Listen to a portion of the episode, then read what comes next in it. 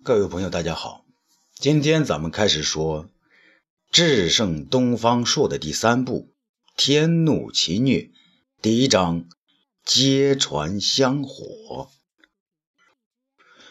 武陵郡内崇山矗立，林茂树密。一个暗褐色衣服的人靠在丛林外边一棵粗树的树干上，微闭双目。若有所待。大树后面不远的地方呢，便是一个山洞，洞中还有两个同样衣着的彪形大汉，在那里呢下着五子棋。奶奶的，我们在这深山野林里等了两三天，那小子还是不见影。要是他从沿江的大道上溜了，咱不就白等了吗？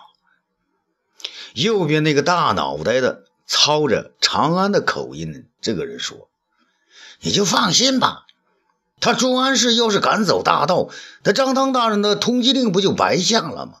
再说了，长沙都尉王文书是张汤张大人最看得上眼的治愈高手，他办的事情都有准儿。”这说话的对弈者呢，个头不大，精瘦精瘦的，从话音中啊听得出，显然是长沙人。那这个狗日的朱安世，自从他杀了义纵之后，三年多了，东躲西藏的，害得我们这这张大头和李晃儿、葛大八三个没过上一天的安稳日子。这回葛大八刚回长安，这狗日的就出头了。这自称张大头的人呢，发起了牢骚：“怎么了，大头？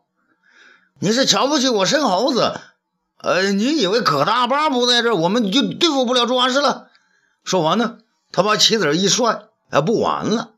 哎，兄弟兄弟，我不是这个意思，我是说，葛大巴那狗日的，这回呢虽躲了个清闲，可要是我们把那朱安氏拿下了，他不就什么功都没了吗？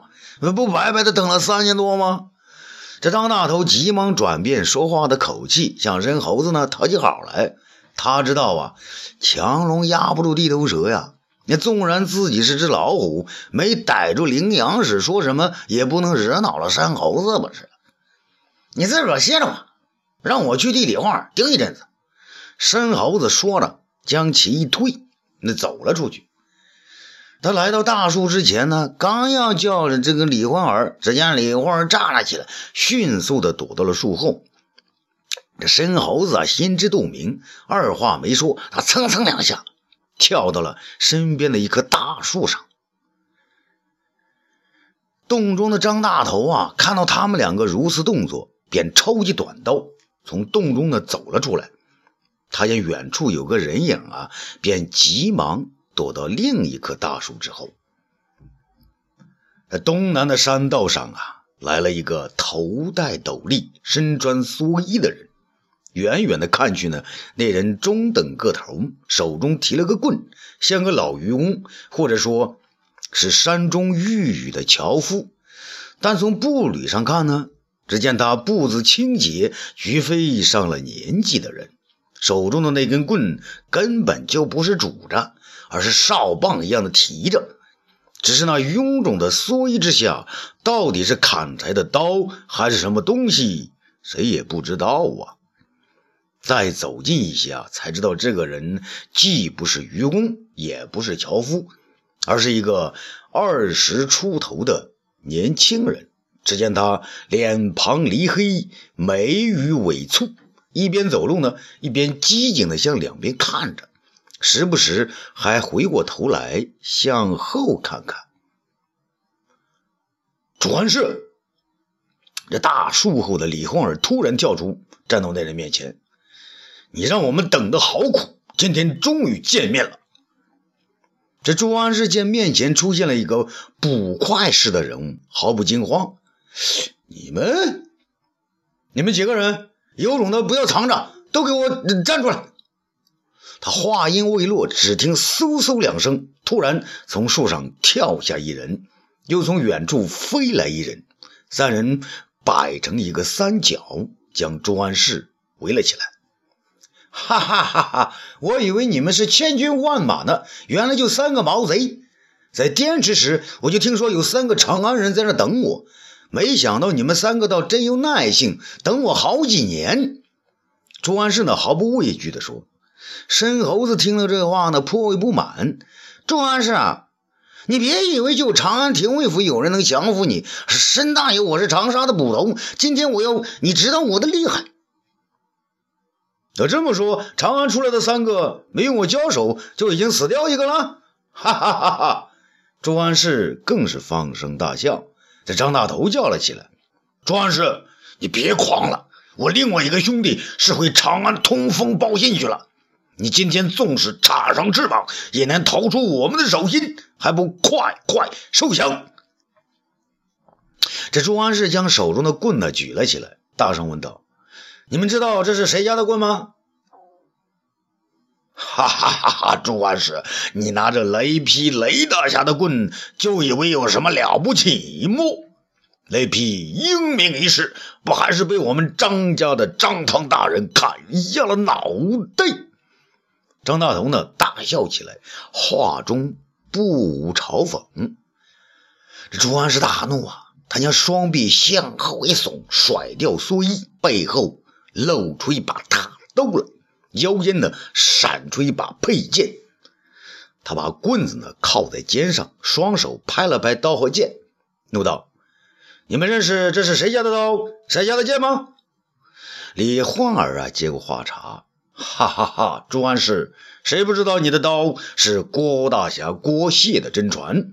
可是你别忘了，郭谢就是用自己的刀在张汤张大人面前自刎的。”好，那既然你们知道郭大侠和雷大侠都是被张汤逼死的，那么你们今天就先替张汤偿命吧。我先用雷家的棍，你们哪个先上？朱安世说罢呢，将棍摆到了手中。李焕儿啊，正要上前，却被申猴子止住。慢，申捕头。李焕儿不知为何，申猴子呢，并不理他。却问朱安世道：“朱大侠，你三件兵器说了两件，郭大侠和雷大侠都是盖世豪杰，我们佩服。还有一件，我申捕头还不知道呢。请问你这剑法又得的谁的真传？”哼哼，料你长沙毛贼不会知道，说出来呢会吓死你。朱安世一撇嘴：“那既然有来历，你就说吧。”申猴子呢？嬉皮笑脸，我这剑得的是东方第一剑，东方大人的真传。雷大侠、郭大侠不在了，可东方大人还在，他是皇上最信任的人。东方大人在长沙，你们衡山王都要拿他当上宾，张汤更将他视作老爷子，难道你们不知道吗？申猴子听了这话呢，还真的愣住了。朱安世啊，你骗谁呢？你学的是东方剑法没错，可你没有得到东方朔的真传，你是从辛苦子那儿学到了几手。这些张汤大人了如指掌，早就告诉我们了。而你师傅辛苦子啊，在战场上丢了一个臂膀，如今成了废人，这个你可能不知道吧？张大头的头大，可脑袋呢一点也不笨的。朱安世第一次知道辛苦子断了一臂，心中焦躁的很呐，便吼道。那好，老子今天便用辛苦剑法送你去当大头鬼。说完呢，将棍一扔，拔剑便向张大头刺来。这张大头既然是张汤的爱将啊，自然是一流的高手。他见朱安世右手中的剑呢，如蛟龙探海，一个劲儿的向自己旋来，知道呢，他使的是矫剑之法，全身力量呢都在剑的前段。于是呢，便将刀提起，不正面相迎，而是以腕为轴，让刀在臂的两侧嗖嗖的打转。这朱安是知道对方的那一手呢，不过是点花活，心想啊，教你那点了万花的功夫，也配使用刀术，让你尝尝了的滋味想到这儿呢，便将手中的蛟龙所探出的圈呢，越探越小。剑尖压底，贴近张大头的左边的空虚之处，然后向上向前猛地一撩，那剑犹如一根狂蛇，从洞中突然而出，直向张大头的咽喉刺来。这张大头的头一愣，知道朱安是于平淡之中突然使出了金蛇出洞一个恶招，急忙将后仰身，然后呢，将右手中的刀奋力向左上方一带，急忙之中使出欲带缚蛇招数，虽未能将眼前的狂蛇缚住，却也躲过一劫，只是出了一身的冷汗呐。这朱安是见对方躲过一剑，心想啊，嘿嘿，你躲过了初一，还能躲过十五吗？只见他手中的金蛇突然缩回，避开了那把急于带过的钢刀，左腿向一边猛地一移，右脚随之跟上，一眨眼的功夫来到张大头的右侧，将手中那把已经扑空高挑的剑自右上方朝着左下方奋力一截。这张大头刚刚转过个来了，就看到面前的一道白光直向脖子抹去，自己再转过右手已是来不及了。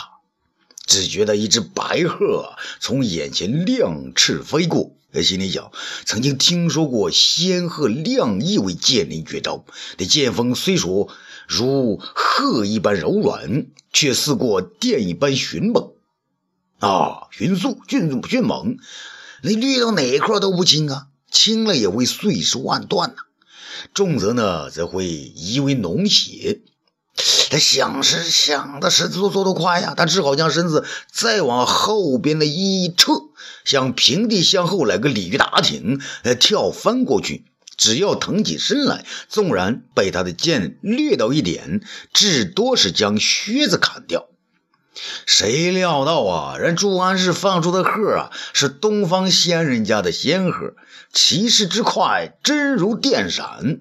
没等他那个大头转过去，便斜地里扫了过来。虽说呀，没能扫到脖子，却将大脑袋后边的那个持刀的臂膀啊，直直的扫了下来。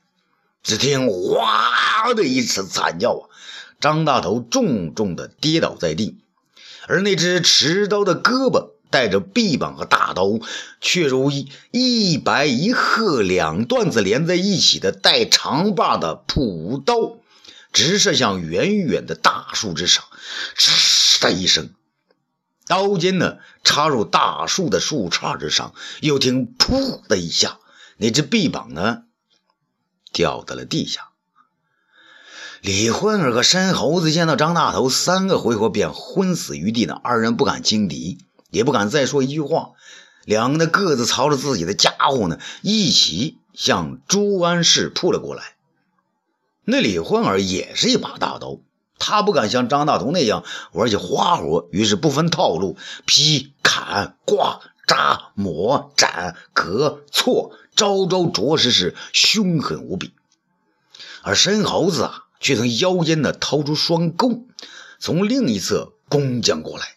那对双钩啊，如鹰爪子，这拨呀、提呀、拉呀、拽呀、爬呀、掘呀、试啊、抹呀，竟然有几次呢，将朱安氏手中的剑锋的勾了过去。朱安氏见状啊，并不惊慌，只是将持剑的手轻轻一松，任申猴子将他勾走，右手却从背后拔出刀来，与李混儿。展开了双刀对斗，申猴子不甘清闲，也凑上来帮李混儿几把。无奈呢，朱安世把李混儿的缠得太紧，两个人打成一团。申猴子在上爬那不好下手，只能趁此这挠上一把。李混儿的刀把式本来就比不上张大头，如今被朱安氏缠上，哪儿还能脱得开身呢？转眼的功夫，他的路数呢，便由啊进攻转为退守，劈也劈不动了，砍也砍不下了，刮也刮不起了，扎也扎不成了，抹呢也抹不过了，斩也斩不来了，割也割不开了，是错也错不动了。只觉得眼前不是什么朱安氏啊，活脱脱的一个郭大侠呀！这郭大侠的刀法，天下谁人能敌呀？我就隔架推分吧。他一面呢将头上的刀架着，突然，那刀又如旋风从一侧飞来，他顺势一推，推不动。他使出平生的力气向上一跳，手中的刀呢没拿握住，当啷一声子震落在地。他刚要叫出一声“山猴子救我”，只见朱安世随地腾空而起，然后举起大刀，如劈万刃，对着他的天灵盖砍了下来。李焕儿大惊啊，躲藏已是来不及了，只好将头一偏，顿时觉得下身的屎尿和脖子上的一腔热血全都汹涌的奔了出来。这李这申猴子愣了一下呀，方才看得清，那李混儿的脑袋已经滚到了自己的脚边。他知道啊，自己绝不是朱安世的对手，但此时若要惊慌，只会死于葬身之地啊。于是，眼睛呢从地上那个没了脑袋、还向上喷血、向下排污的躯体上转移过来，死死地盯住朱安世。朱安世知道啊，他以大刀来对双钩呢，占不了多大的便宜。一不小心，刀背前头的棱角会被对方的一只钩撅走，而另外一只钩子再过来，自己就只能招架了。于是他轻移圆步，三跳五挪，便到了自己扔下的棍子边上。正巧此时呢，申猴子的一只钩子果然勾住了自己的刀背。朱安世冷笑一声，顺势将刀猛地一松，让那申猴子向后趔趄了几步，右脚一踩棍子的一端，那棍子便带着一声嗖的呼哨，来到自己的手中。这申猴子啊，发现朱安世拿起了棍子，傻的两眼直直。那棍子圆圆的，上面有多层这个油漆的那那物件呢？它滑如镜面，那粗如幼松，长约六尺。自己手中那这撑死了三尺长的双钩，如何派得上用场啊？他眉头一皱，计上心来，一边将双钩舞得像赖猫的爪子一般，一边呢向树林中退缩。朱安世岂能放过他？一根棍子是龙飞蛇舞，跟了过来。眼看到了林子边上，申猴子嘴中发出哇哇一阵怪叫，然后呢，便向树后一闪。朱安世的那根棍子打到了大树上，只见一大块的树皮随之飞扬如屑。申猴子急忙将右手的钩子并于左手，右手急到腰间，掏出三只飞镖。以树为盾，对准朱安世打了过来。朱安世冷笑一声，心想：“你这一招还嫩了一些。”啊！只见他将棍子垂直握着，在面前急的一荡。申猴子啊，只见面前出现了一块大大的盾牌，自己射出去的三只飞镖，三颗星一样的钉到了那棍子上。朱安世上的盾牌呢停摆，笑着从棍子上摘下一颗，反过来向申猴子掷了过去。申猴子飞身便躲，只听耳边“日”的一声，耳朵边上像被蚊子叮了一下。对方出手之快，让他是瞠目结舌。急忙之时，他便没能注意身边还有棵大树，一个转身便撞到了树干之上。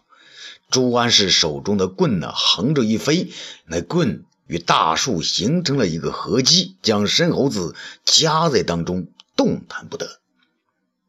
哈哈哈哈！朱安世大笑起来：“你个狗日的，你说说，老子这一招叫做什么？说不出来，老子让你当场毙命！”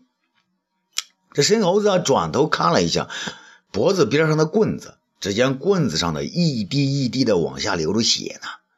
这时候啊，他才意识到自己的半拉耳朵可能没了。他动了一下眼珠子，急忙乞求的说：“朱大侠，朱好汉，小的服了。您这一招叫做叫做叫做叫做叫做啊，双棒加猴。小的本来就像猴，你想小的，他这夹着这更像个猴了。”说着呢，他的两只手摆弄着，果真像个猴子一样，在那儿祈求活命。哈哈哈！哈周安世忍不住放声大笑起来，然后呢，他又将脸一绷，怒而问道：“我与你无冤无仇，为何要在此暗算于我？”申猴子呢连连摆手：“朱大侠，您冤枉我了。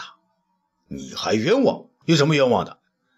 那俺本是长沙的一个捕头，家中一个孤单单的病爹，就靠那俺在衙门中做事来养活。衡山王太子谋反时，让俺呃跟他一道起事俺都没干呢。这朱安氏听说他家中有个病爹，心中多年这个这个已经这个存下来的同情之心呢，却被唤了起来，不由得放松了手中的棍子。可他觉得这样不行啊，于是又大喝道：“那你为何在此暗算我呀？大侠呀，我冤枉啊！我在长沙混饭吃，郡中王都尉受了张汤之命，派人协助长安来的三位高手将你捉拿归案。小的也是奉命行事啊呀。王都尉是谁呀？王都尉叫王温树。”原是衡山王帐下的都尉，因不愿意参与衡山二太子的谋反，便被张汤看中，负责长沙的刑狱。他也是按张登的旨意办事儿啊。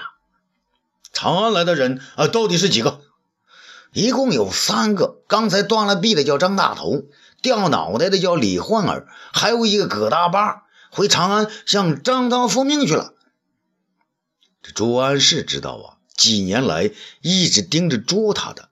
还是长安来的几个人，更觉得上面呢，这个猴家呢有病爹，让他死了呢也是可怜，于是便将棍子一抬，说道：“老子看在你病爹的份上啊，饶你一死。你回去回去告诉那个王文书，让他少跟着张汤的屁股转，不然我早晚要他的狗命。”申猴子见到有了生机，扑通一声便给这个朱安世跪下，口中嚷嚷道：“小的和小的老弟一道，给朱大侠啊磕头谢恩，谢您的再生之恩呐！”滚！这朱安世见不得这种熊样的人，申猴子啊，双钩那也不要了，连滚带爬的逃出了林子。朱安世擦了擦身上的血迹，然后走到林外，只听那个大童呢躺在地上呻吟。朱安世不觉是怒从心起，对准他是猛的一脚：“你这大头鬼，怎么还不死？”大人大侠，小的张大头家中也有老爹，求你救救救救救我！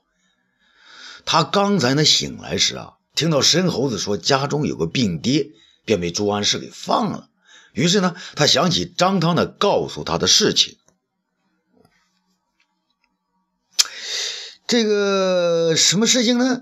就是朱安氏呢原名叫吉安氏，是他的老爹吉少翁一手将他带大的。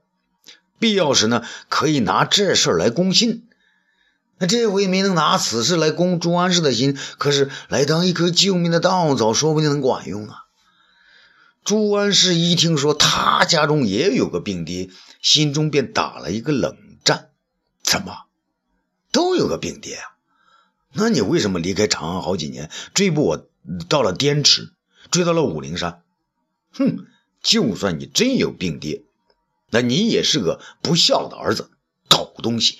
我的爹身经百战，出生入死，却被义纵和张汤害死了。我都没爹了，你还想要爹？想到这儿呢。他冷笑一声：“你也有爹？你的爹是张汤吧？那好，我就让你先替你的爹啊，给我的爹偿命。”说完呢，他举起手中的木棍，对着那个没了手臂的张大头便打。当棍子到了空中呢，他犹豫了一下，听说辛苦子的臂膀也没有了。辛苦子是自己的剑师。至少也是自己的师兄，他的臂膀怎么会失去了呢？真真的可惜啊！想到这儿呢，他有点呢想给眼前这个张大头留条性命，可是他又想起了张大头刚才的话：“而你师傅辛苦子在战场上丢了一个臂膀，如今成了废人。他这种猪狗似的东西也敢嘲笑辛苦子，我让你连废人都当不成！”想到这儿呢，他再度挥起棍子，对准那个大脑袋上的大大的天灵盖，猛的就是一击。在那双棍子上沾满了血浆啊！朱安世觉得有点恶心，便将棍子扔了，捡起地上的刀和剑，披上自己的蓑衣，戴上那顶破斗笠，又向长安的方向慢慢走去。啊，欲知后事如何，咱们下次接着说。